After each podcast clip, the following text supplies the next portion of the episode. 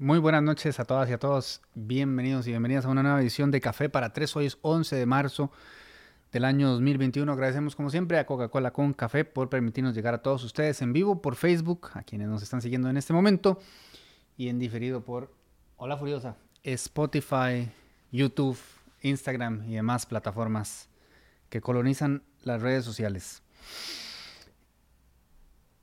Em, vamos a ver, tengo un poco de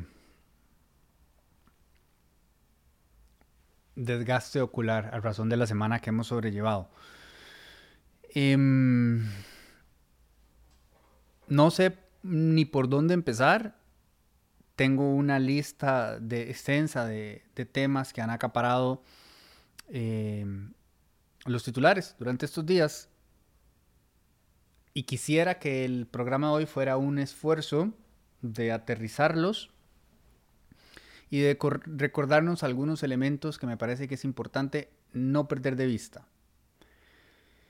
Em, uno de ellos es que ya estamos en campaña electoral, evidentemente, y esto implica que lo que entendemos como noticias falsas y incitación a la polarización, que viene siendo cada vez, digamos, más constante y parte de la eh, dieta de información a la que estamos sometidos se dispara a otro nivel. Entonces, en este momento, ya digamos oficialmente, em, es mucho más espeso el ambiente.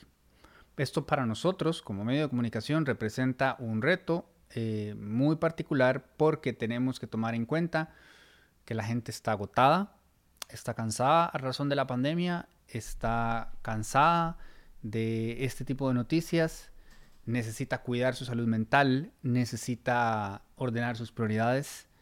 Eh, la inmensa mayoría de las personas que tienen la fortuna de tener un trabajo en este momento, tienen que trabajar.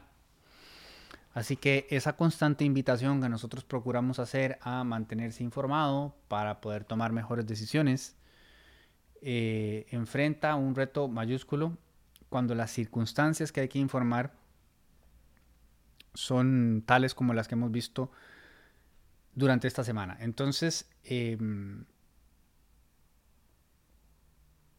hay un recordatorio constante de la responsabilidad que tenemos de tratar de transmitirles estos hechos tan amparados como podemos dentro de nuestras capacidades en lo que entendemos como em, datos, digamos, este, fríos y duros porque dentro de todo el espectro de lo que ocurrió existen cualquier cantidad de interpretaciones confrontadas entre sí que es imperativo recordar responden cada una de ellas a intereses muy particulares. Yo tengo una libertad de la cual presumo constantemente en este espacio que es que no soy nadie y que no soy familia de nadie y que aunque se inventen todo tipo de simpáticas y amenas teorías de conspiración, como debe suceder dado que estoy en una posición en la que tengo de alguna u otra manera, en mayor o menor medida, influencia sobre la opinión pública, em, es inevitable que se inventen cosas de mí, ¿ok? Este, pero lo cierto es que, digamos, eh, no me financia nadie, no, es decir, nuestros suscriptores y por supuesto eh, la, publicidad, ¿verdad? Las, marcas que confían en nuestro trabajo. Entonces, eso, esa libertad la, presumo porque hace una diferencia que no me hace a mí especial, pero que me obliga a recordar que muchísima gente no la tiene. Y eso tenemos que tenerlo presente cuando vemos semejante nivel de polarización en redes y gente tan apasionada y tan agresiva defendiendo lo indefendible están defendiendo su plato de comida al final del día. ¿Ok? Entonces es importante tenerlo presente porque mm, puede resultar em, ¿cómo diríamos? Como cuando uno lo golpea algo de, golpe y queda abrumado. Y uno dice, pero ¿cómo puede decir semejante cosa? ¿Y cómo puede actuar de semejante manera? Bueno, está respondiendo a sus intereses o a una línea política o una línea económica. Todo esto se magnifica en temporada electoral. Entonces, mi primer llamado es a que recuerden ese ruido de más. Y lo más evidente de esto es el incidente de ayer en la Defensoría de los Habitantes. Cada quien habla de la feria de acuerdo a cómo le fue en ella o de acuerdo a cómo quiere que le vaya. ¿Ok? A mí me sorprendió, por ejemplo, en el oficio, digamos, en el ejercicio del oficio nuestro, tenemos que tener el debido cuidado de limitarnos a lo que nos consta o a lo que hemos podido corroborar. Entonces, no podemos titular y respeto la decisión de cualquier otro medio de hacerlo. Aquí yo no estoy juzgando el trabajo de los demás. Ese no es mi trabajo. Eso no me interesa. Pero nosotros no vamos a titular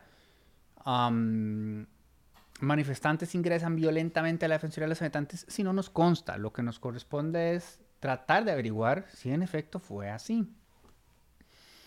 Y eso hicimos. Entonces, eh, recabando información, constatamos que la tesis de que el ingreso había sido, digamos, eh, violento, venía propiamente de la defensora de los habitantes y esa tesis, digamos, fue reproducida como una voz oficial, lo cual es completamente válido por medios de comunicación y por muchas personas que además em, enfrentan este tipo de noticias como si fuera un partido de fútbol, ¿verdad? Yo creo que eso es muy peligroso. los hechos son los hechos. Si uno se pone una camiseta, y hay mucha gente, digamos, que en este caso se pone la camiseta de que cualquier cosa que diga o haga la defensora está bien, entonces uno termina justificando lo que sea. Del mismo modo, la contraparte, ¿verdad? Pero en medio de ese ruido y de ese pantano, bueno, nuestro deber es tratar de establecer de qué dijo cada quien, cuántos, este, cuánta información se puede recabar, hay videos, hay testimonios, tal. La nación fue y habló con la fuerza pública y la fuerza pública, que tiene fe pública, dijo, eh, no se reportan incidentes de violencia. Entonces, por ejemplo, yo tuiteé, la fuerza pública dice esto, la defensora dice esto. Estoy constatando, digamos, que hay dos versiones. Nada más. No hice ninguna este, sugerencia, ni observación, ni comentario. Estaba tratando de compilar lo que había hasta el momento, que evidenciaba que con toda claridad había por lo menos dos sólidas versiones eh, de lo que sucedió. Y a partir de ahí aparecen figuras que son parte del ecosistema y que hay que entenderlas como parte del sistema, de ese ecosistema, eh, que violentan o tergiversan mi mensaje y lo reinterpretan y lo retuitean y dicen, entonces, por ejemplo, que yo estaba justificando la violencia o que no le estaba creyendo a las víctimas, o sea, eso se lleva hasta donde se quiera llevar y eso es parte de lo que tenemos que entender. Da vida a esto que entendemos como democracia, ¿verdad? Eh, el otro día había un carambas que decía que nosotros no habíamos, por ejemplo, que nosotros no habíamos constatado la versión de la Defensoría. No en este tema, sino en el tema de cerrar los consultorios jurídicos. Y además que no habíamos no nos habíamos tomado el trabajo de averiguar el alcance del acuerdo de la Defensoría de los Habitantes con el Colegio de Abogados. O sea, como que estaba tratando de sugerir, porque mm, a mí me encanta una frase de Fernando Palomo que dice, coincidir con tu subjetividad no me hace objetivo. Este, nosotros hacemos un excelente trabajo si decimos lo que usted quiere escuchar, pero uno terrible si decimos si no decimos lo que usted quiere escuchar. ¿Cómo va uno limitarse entonces a semejante este feedback, por así llamarlo, ¿verdad? Uno tiene que hacer su trabajo. Entonces, si hubiéramos dicho lo que él quería escuchar, éramos el mejor medio, pero como no dijimos lo que él quería escuchar, aseguró cosas que no eran ciertas. Entonces una persona intentó contestar, decirle, pero lea la nota, ahí viene constatada la versión de la defensora y viene la información que usted está pidiendo. Entonces yo le digo a esta tercera persona no pierda el tiempo. Eh, él va a creer lo que quiera creer. Cada quien va a leer lo que quiera leer. Va a interpretar lo que quiera interpretar. Y va a llegar a las conclusiones a las que quiera llegar. No subestimemos la inteligencia de los demás ni las razones por las cuales actúan como actúan. Y acá, lección estoica por excelencia. La de no sufrir el hipotético y la de no dejarse abrumar por aquello que uno no puede cambiar. ¿Ok? Entonces, si alguien quiere pensar que no hicimos lo que hicimos, es completamente libre de hacerlo. Lo cierto del caso es que la propia defensora, amablemente, ella misma me contestó a mí cuando yo aludí al tema en Twitter y me dio su versión. Y sobre esa versión, nosotros trabajamos para ir a preguntar al Colegio de Abogados cuál era el alcance de ese acuerdo, para revisar por nuestra cuenta si en efecto em, había existido un recorte de presupuesto sobre esa partida específica y constatamos que no era el caso. Bueno, es nuestro trabajo tratar de establecer hasta donde sea posible la verdad de los hechos y por supuesto referenciar las versiones de las diferentes partes. Entonces, lo que quisiera que no se perdiera de vista es que en toda esta trama de múltiples congojas, porque solo he aludido a una, hay muchos grises, hay muchos intereses cruzados y hay gente que va a defender lo indefendible o que va a asegurar que algo que no es cierto es cierto porque no le queda de otra, por así ponerlo. No es que yo los justifique, porque es un comportamiento que me parece que es nocivo para la democracia, pero digamos que están defendiendo su propio plato de comida o su interés electoral o su este, visión de futuro puesto a recibir dentro del esquema de la institucionalidad y la función pública. No perdamos eso de vista y tampoco perdamos de vista que la inmensa mayoría de la gente no está en esas, está trabajando. ¿Ok? Entonces, si ustedes se meten y ven ese, ese maltrato tan constante, ese nivel de agresividad, ese nivel de polarización y esa apuesta tan abnegada por los extremos, sumamente delicado, sumamente peligroso, completamente descontextualizado. No se abrumen. Eso no es lo que está pasando. ¿Ok? Hay gente que considera que lo de ayer se compara con la invasión del Capitolio en Estados Unidos y hizo memes y y quiso establecer ese paralelismo. Le sirve a su narrativa y así lo van a ver. Usted en su casa podrá comparar las evidencias que existen de ambos casos y determinar por su cuenta si le parece que son dos eventos comparables. Esa misma gente le va a decir, escuchó a Delfino, justificó la toma de la Defensoría. No estoy justificando nada. Estoy interesado en establecer qué fue lo que pasó si se habla de violencia, ahora resulta que tenemos que replantearnos qué entendemos por violencia. Bueno, me parece bien, pero entonces establezcámoslo.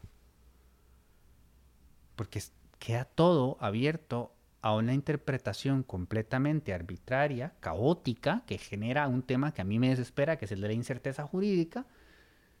Y bueno, faltaba más. Sí, ahora resulta que no tenemos, no podemos establecer con claridad qué es qué. Y, ante ese escenario, la sociedad no tiene por dónde avanzar, no tiene hacia dónde caminar, porque no tiene claro cuáles son las reglas del juego. Entonces, por ejemplo, yo considero que no fue una buena idea ingresar a la Defensoría de los Habitantes. La información que he podido recabar hasta ahora, los videos que he podido observar de quienes ingresaron, los testimonios, tanto de los activistas, el reporte de la fuerza pública, la carta que envió hoy uno de los directores de la Defensoría de los Habitantes, que por cierto es una piezota, o sea, está escrito con una con una asertividad. Es un textote y es un memo como interno, creo, me parece que él está contestando a una compañera y bueno, pues, lo circularon en redes y, y, evidencia también otra posición a lo interno. Las personas con las que pude conversar, que estaban en la Defensoría también, funcionarios de la Defensoría. O sea, tengo suficientes elementos para establecer que a mi criterio, y esto ustedes pueden compartirlo o no, no podríamos hablar de violencia. O por lo menos con lo que hay hasta ahora. ¿Ok? porque no tengo suficientes elementos para establecer que se registró violencia. Si se habla de que hubo agresión física a alguien, pues hay que presentar una denuncia, por supuesto. No se ha presentado ni se ha identificado la persona que sufrió actos de violencia y de nuevo entonces será que hay que tener otra conversación de qué comprende violencia y qué no comprende violencia. Otro tema es, reitero, eh, si fue una buena o una mala idea ingresar. Yo creo que fue una mala idea. Este, pero no lo hiperbolizo, no lo, no lo descontextualizo, no lo convierto en lo que no fue. Además, otra conversación que se puede tener, porque es que queremos ser radicales, ¿verdad? O sea, a nivel institucional, y esto lo digo con la propiedad del caso porque trabajé en la Defensoría, no una, sino dos veces, es precisamente la oficina del aparato público en la que se entiende este concepto de puertas abiertas en otro nivel. Esto no quiere decir que yo no defiendo la institucionalidad. Me parece que no debieron haber entrado. Me parece que sí debieron exigir, como lo hicieron, ser atendidos por la defensora y no entiendo por qué no los recibió. Y ese me parece que el tema más grave de todo esto, que estamos, no estamos siendo capaces de conversar Nadie está siendo capaz de escuchar y de conversar. Esas personas tenían horas ahí bajo el sol, obviamente estaban frustradas. Hay toda una trama donde ingresan cinco representantes y los ponen a esperar una hora en la sala, piden que por favor venga la defensora, la defensora no va. Bueno, obviamente esto va a generar malestar. Yo creo, es más, yo me permito pensar que fueron, este es mi criterio, esta es mi opinión, muy pollos, porque respondieron a una provocación, a la provocación de no ser atendidos. Cuando sus consultas y demandas eran completamente de. Y perdón, incomode a quien incomode. Históricamente, esta, precisamente estas poblaciones han tenido las puertas abiertas en la Defensoría. Es que esto no, no pasaba antes en la Defensoría. Esto no es una cuestión de interpretarlo como, no, no, ahí está, hay un legado, que en este momento eh, se está poniendo en entredicho. Esa es una conversación importante que hay que tener, pero una muy importante que había que tener a la de ayer. Escúchelos. Hable con los cinco representantes designados que estaban esperando una sala. Bueno, no sucedió. Las personas que estaban presentes este, se molestaron y fueron a buscar a la, defensora, eh, insisto, en un acto que yo considero fue inoportuno, inapropiado e indebido pero claramente, por lo menos hasta donde he podido constatar, no violento. Y bueno, para ese entonces la defensora ya se había ido, alguien le tomó una foto desde adentro donde se está yendo por el portón de atrás alegó que temía por su seguridad física y, todo lo demás y se generó todo este ruido del que les hablo. Como que hay una incapacidad de que serenemos la conversación y tratemos de recabar tanta información como sea posible para... Em, opinar si es que queremos opinar, porque todos somos libres de hacerlo, pero para tener una mayor certeza y claridad de qué fue lo que realmente sucedió. En este caso en particular, todavía nadie tiene una idea de qué es lo que está pasando, porque ni siquiera entre las partes se han hablado con propiedad. Y yo no entiendo, eh, me he pasado días preguntándome, pero por Dios, ¿qué es lo que está pasando? El tema de los consultorios jurídicos, pero sí, durante muchísimos años, para la Defensoría ha sido un motivo de orgullo y de plena satisfacción ver ese servicio conciliado con la Universidad de Costa Rica y que cuenta con el respaldo del Ejecutivo y el Legislativo, ofrecer a las poblaciones vulnerables esa posibilidad. O sea, como que quitar eso de golpe es realmente muy brusco y generaba un daño a la población vulnerable. Entonces la gente, Team Catalina, porque es que ya les digo, hay dos teams y, yo no estoy en ningún team, estoy en el team de tratar de entender qué está pasando. No, no, es una gran decisión, un ahorro. Este, es que además ya llegó este otro convenio. No, es que el otro convenio no sustituye a este. Para empezar, porque lo, que se pretende hacer es atenderles un día, un día al mes. La defensoría se les recibía de lunes a jueves. no podemos argumentar lo inargumentable. Y si encima la explicación es no hay dinero y en el presupuesto nacional aparece la partida específica para eso en particular, pues hay que hacer preguntas, porque ella directamente a mí me dijo. Y yo no voy a asumir nada, ni voy a asumir que su tono fue condescendiente ni nada, no, no, tenemos ni, ni, buena ni mala relación, para mí ella es una funcionaria pública más como cualquier otra. Pero me dijo, usted y sus seguidores pueden pedirle cuentas a Carlos Alvarado por esto. ¿What? Y bueno, el presupuesto nacional presentado por el Ejecutivo incluye la partida específica para este programa y así fue aprobado por la Asamblea Legislativa también. La plata está y sigue estando. A pesar de que la solución haya sido que la Universidad de Costa Rica dijo, no, nosotros lo pagamos. Obviamente porque la universidad no iba a permitir que ese servicio se dejara de dar, porque además dejaban desamparada a cualquier cantidad de gente que necesita ese servicio, una población vulnerable, pero también a los estudiantes que están matriculados en los consultorios jurídicos y que eso es parte de su, este, de su carrera. Eso sin mencionar, por supuesto, a la señora directora, que es su trabajo. Y de repente haciendo cajas de un día para el otro. Y nadie haciendo preguntas. ¿Qué está pasando? Entonces todo esto en el mismo contexto del proyecto de IVOS, que también se ha convertido en una cosa como de teoría de conspiración donde se insinúan 100.000 eh, posibles temas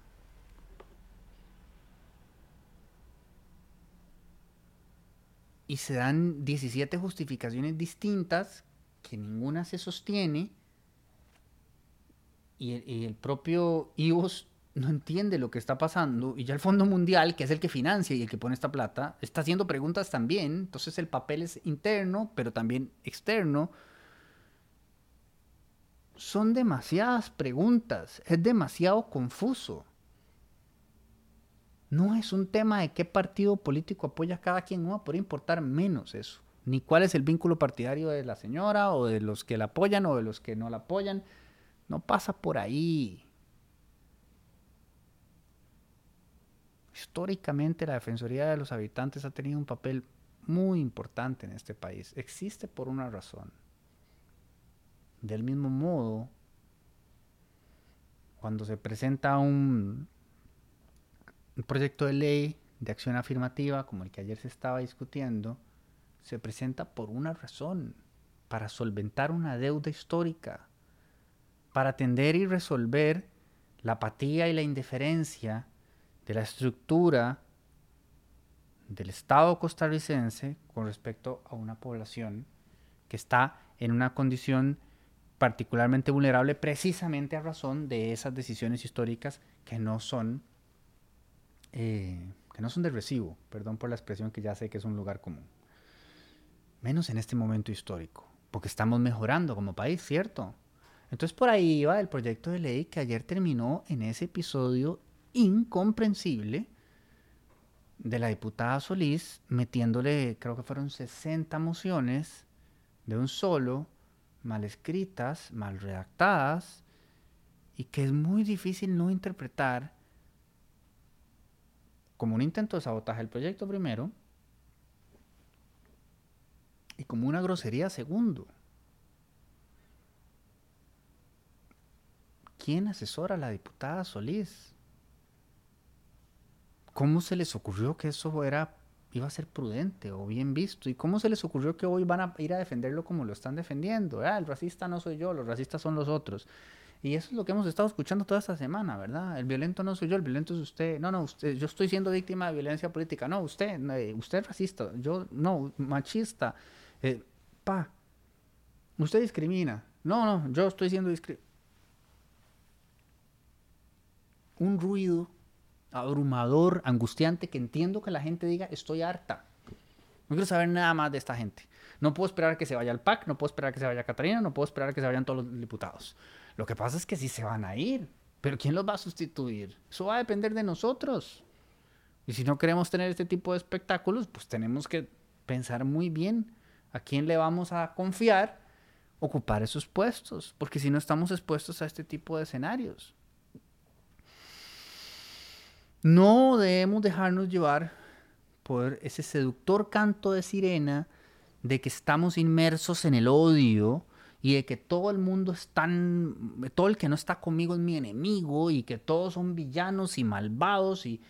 Eh, no, no, no, no. Es más, ni siquiera les den tanto crédito. La mayoría de esta gente lo que está haciendo es viendo cómo acomoda puestos, cómo acomoda favores, cómo resuelve este deuditas pendientes. Están en eso. Y en eso, entonces, se tiran los unos a los otros. Y, y formas que ya les digo, esto es como un mal capítulo de un Borgen a la tica agobiante, reitero. Porque qué tal Gurzón, el diputado Gurzón, dándose por ofendido, con razones, digamos, eh, más que válidas, pero luego dando un discurso acerca de la paz, la tolerancia, el amor, el respeto a la diversidad. Eh, el mismo hombre que fue a meterle un puñetazo a un asesor de su propio partido, este, a razón de un tema que precisamente venía, eh, que nacía, digamos, cuyo origen era eh, esa, esa resistencia que tenemos a aceptar que todos somos iguales y que tenemos derecho a los mismos derechos, más allá de nuestra etnia, nuestro credo, nuestra orientación sexual, etcétera, etcétera, etcétera, etcétera, etcétera. Eh, entonces sí, don David le dice todo eso a doña María Inés, doña María Inés, este le recuerda ese episodio y le dice, bueno, ojalá no se haya enojado tanto como para que esto escale a la violencia física. Después doña María Vita, eh, como que trata de acuerpar a don David y entonces señala como que doña María Inés está ejerciendo ella violencia política contra David, pero termina de alguna manera justificando a la vez la violencia física eh, de Gurzón. O sea, ver esos, esos 14 minutos de hoy en el plenario es descorazonador. Y esto va a seguir siendo así aquí a fin de año, porque bueno, recuérdense que además María Inés es la jefa de campaña de Pedro Muñoz, que mientras tanto, ¿qué estaba haciendo? Pegando brincos sobre las cercas para ir a abrazarse con los chanceros que estaban protestando, en una escena que parecía, ¿verdad?, sacada de eh, Jesucristo Superestrella. Además, ¿cómo diablos le permiten a un señor de esa edad exponerse físicamente de esa manera, ¿cómo es que estas rejas, o sea, nada, nada de esto tiene sentido, es completamente absurdo. Obviamente que él seguramente está muy contento y considera que esa es una gran foto de él lanzándose al pueblo, abrazando su causa. La unidad social cristiana está en llamas en este momento. Eso no le sirve a nadie, de todas maneras. O sea, la gente que celebra como que a los partidos políticos les vaya mal, es como que yo me alegrara de que, es un ejemplo burdo, pero ustedes me entienden, de que al Saprisa le vaya mal.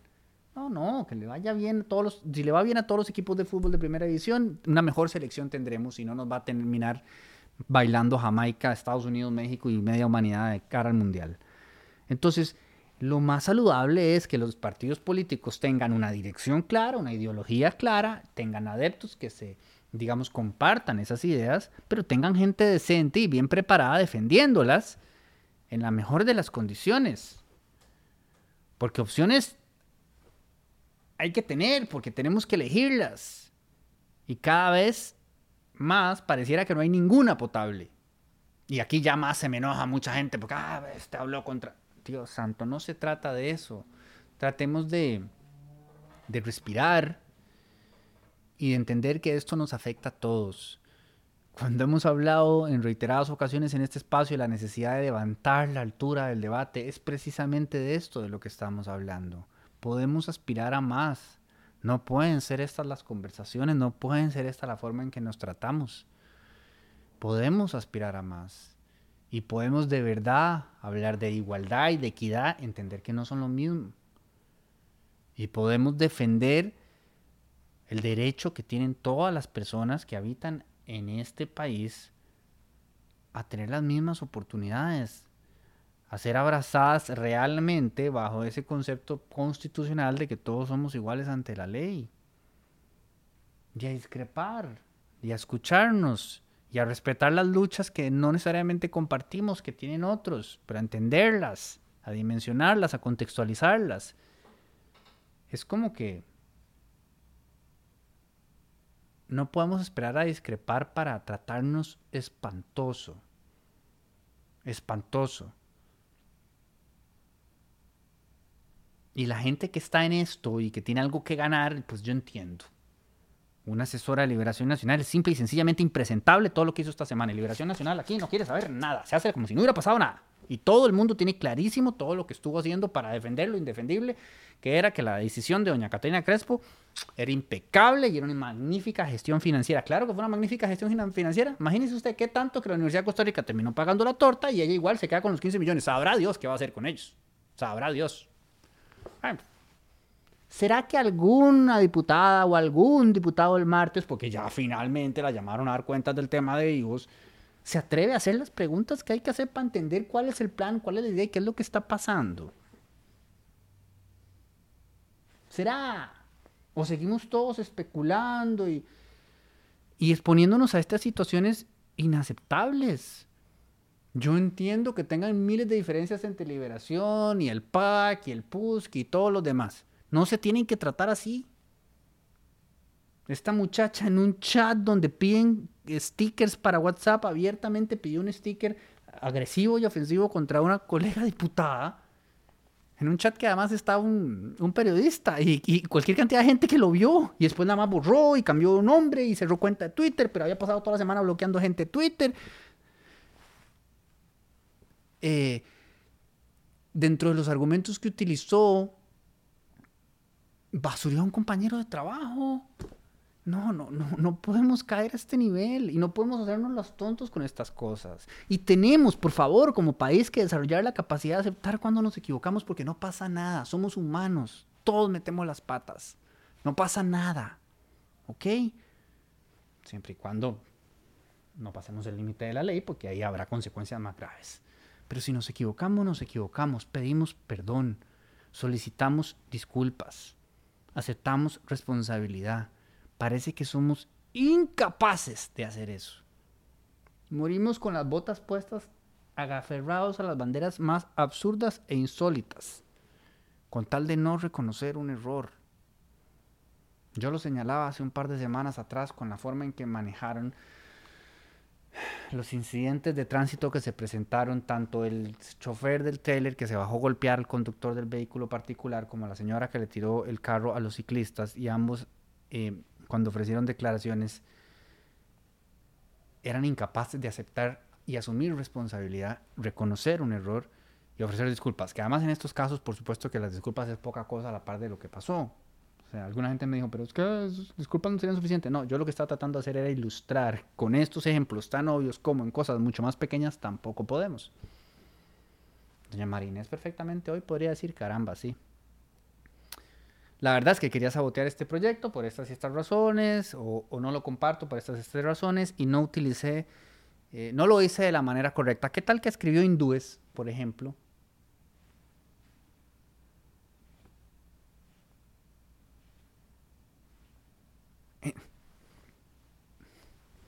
Luego chinos y luego asiáticos. Eh, o sea, ¿qué, cuál era la idea? ¿Vas a decir que cada una de las distintas nacionalidades de Asia Oriente es una minoría y entonces ¿qué ibas a hacer? A enlistar todas las nacionalidades de, los tigres asiáticos y, todo, Paraguay y todo lo que hay por ahí. un sinsentido.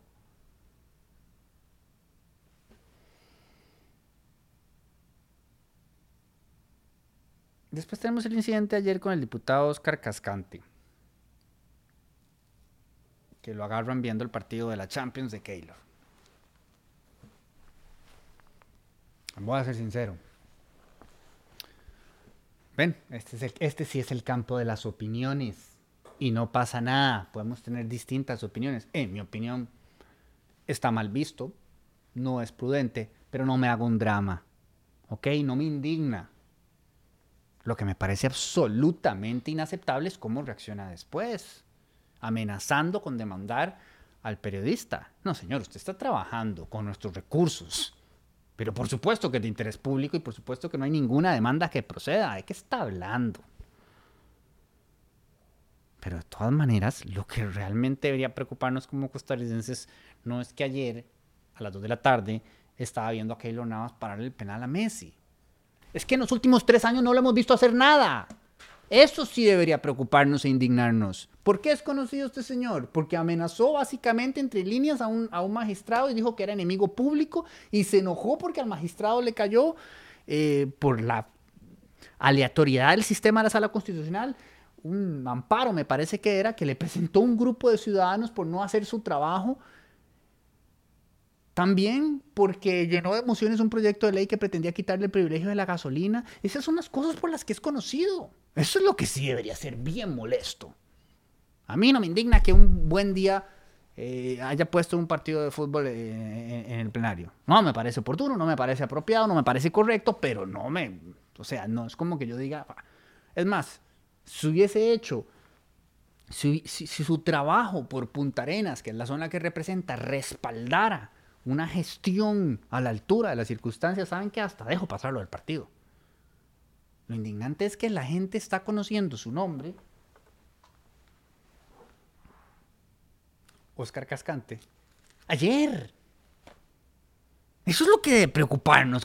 ¿Cuál era Oscar Cascante? Eso es lo que debería preocuparnos que por cierto también es de la Unidad Social Cristiana. Vaya semanita se ha montado la Unidad Social Cristiana. Y, qué nivel de distorsión el de este legislador que, que, pretendía intimidar al periodista diciéndole que le iba a demandar. ¿Y saben qué?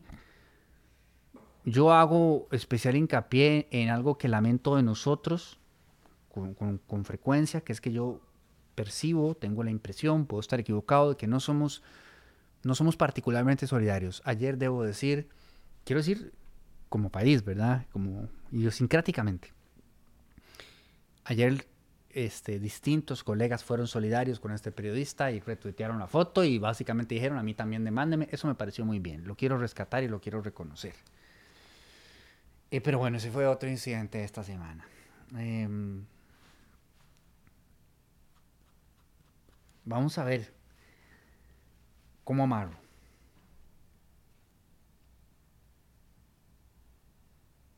Yo creo que ya lo logré. Por lo menos estas han sido las congojas más notables de esta semana. Eh, que por supuesto, como les digo, han acaparado este, titulares mientras pasan todo otro tipo de cosas inmensamente importantes que tratamos de rescatar y que tratamos de aludir este, en nuestro trabajo diario pero entiendo, por supuesto, que a la gente esto le genera mucha frustración. Eh, a mí en particular, como les digo, o sea, bueno, lo de lo de Marinés me parece lamentable y me parece, me parece por supuesto reprochable. Este, lo de Oscar, la respuesta que tuvo también. Pero en particular lo de la defensoría me, me tiene intrigado hace meses. O sea, como que estoy tratando de entender qué está pasando y por qué está pasando. Y, todavía no tengo suficientes elementos para llegar a una conclusión. Por eso quisiera que la propia institucionalidad se ponga a caminar. Em, nótese, y esto sí lo quiero dejar bastante claro. Doña Catalina ha hablado con don Randall Rivera, con quien habla con frecuencia cuando pasa algo. Eh, con extra, entiendo y pare de contar. O sea, vos dice, no entendemos, no, nos ha, no se ha acercado a nosotros para explicarnos. Primero dio una versión, luego dio otra y luego dio otra. Y ahora dice que va para el Ministerio Público a judicializar esto, porque algo encontró. De buenísimo. Vamos a ver si el Ministerio Público esta vez encuentra algo, porque la última vez que la mujer judicializó algo, nada se encontró. ¿Verdad? Y, y de pronto quizá no sea ese el mejor camino. Yo sé que ella anda ahí como con con esta, como, como empeñada en vender la idea de que viene con una este, escoba a limpiar toda la corrupción, me parece buenísimo, buenísimo, pero entonces encuéntrela. O sea, no, no, no, no humo, no, no distracción. Si hay algo concreto acá que hay que denunciar, bueno, ¿qué es? Y denunciémoslo y establezcamos si está pasando. Pero antes de eso había toda una serie de medidas que se podían tomar y de preguntas que se podían hacer y de conversaciones que se podían sostener que no llevaran a la decisión que se tomó, que además no es propia de la Defensoría de los Habitantes. Para mí todo esto es incomprensible ciertamente peligroso.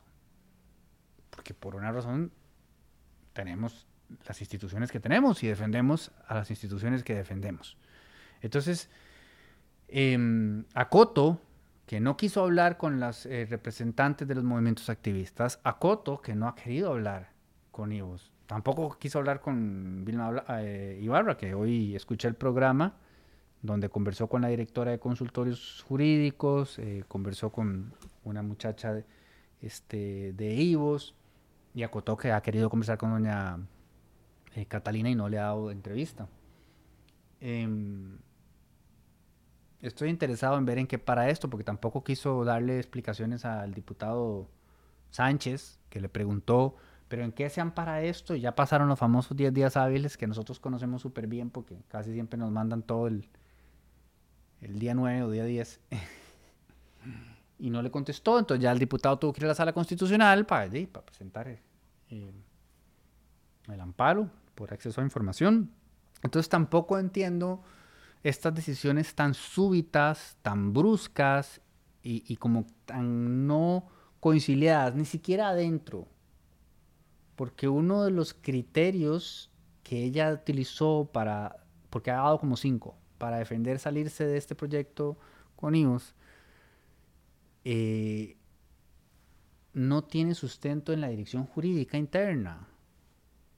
O sea, no lo preguntó con ellos ni siquiera. O sea, utilizó un argumento que no se sostiene porque en su momento la propia dirección jurídica dijo, no, esto no es un inconveniente. Entonces, de verdad parece que hay algo más y la ciudadanía necesita entender y saber qué es ese algo más, qué es lo que está pasando.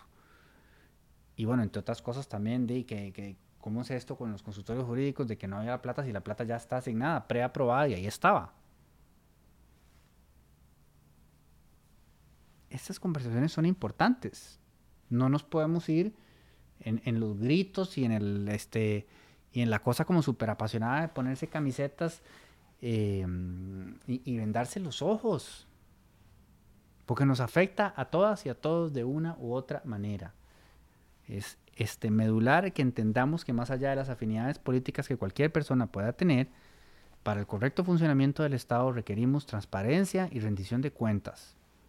Yo estoy tan agotado como todas y todos ustedes y deseoso de ver a nuevas personas en estos puestos, desde el primero hasta el último, pero sobre todo esperanzado de que las nuevas personas que lleguen sean más capaces y ayuden en efecto a levantar la altura del debate. Estamos, pero bueno, o sea, yo no sé, a mí este, esta administración, tanto en el Ejecutivo como en el Legislativo, y en este, posiciones jerárquicas como la recién aludida, se me ha hecho eterna, pero eterna.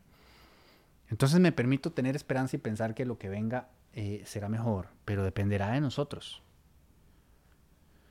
Y por eso no podemos terminar de hartarnos, pero tampoco podemos comernos el cuento de que todo está tan mal y que todo el mundo es miserable y la peor persona posible. La gente se equivoca, la gente comete errores.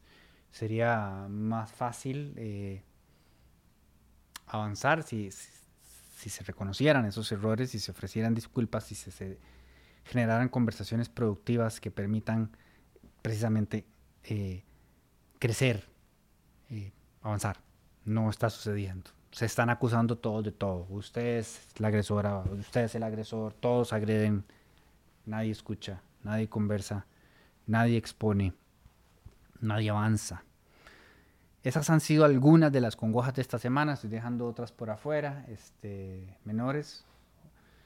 Pero tampoco quiero abrumarles más de la cuenta. Les agradezco como siempre este, la atención, la compañía, este, la posibilidad de nosotros mismos tener como un, poquito un ejercicio de rendición de cuentas, contarles este, qué estamos tratando de hacer. Y, como siempre nos ponemos a, a sus órdenes. Ya conocen todos nuestros correos, nos pueden escribir con toda confianza. Eh, seguiremos haciendo el mejor trabajo que podamos hacer.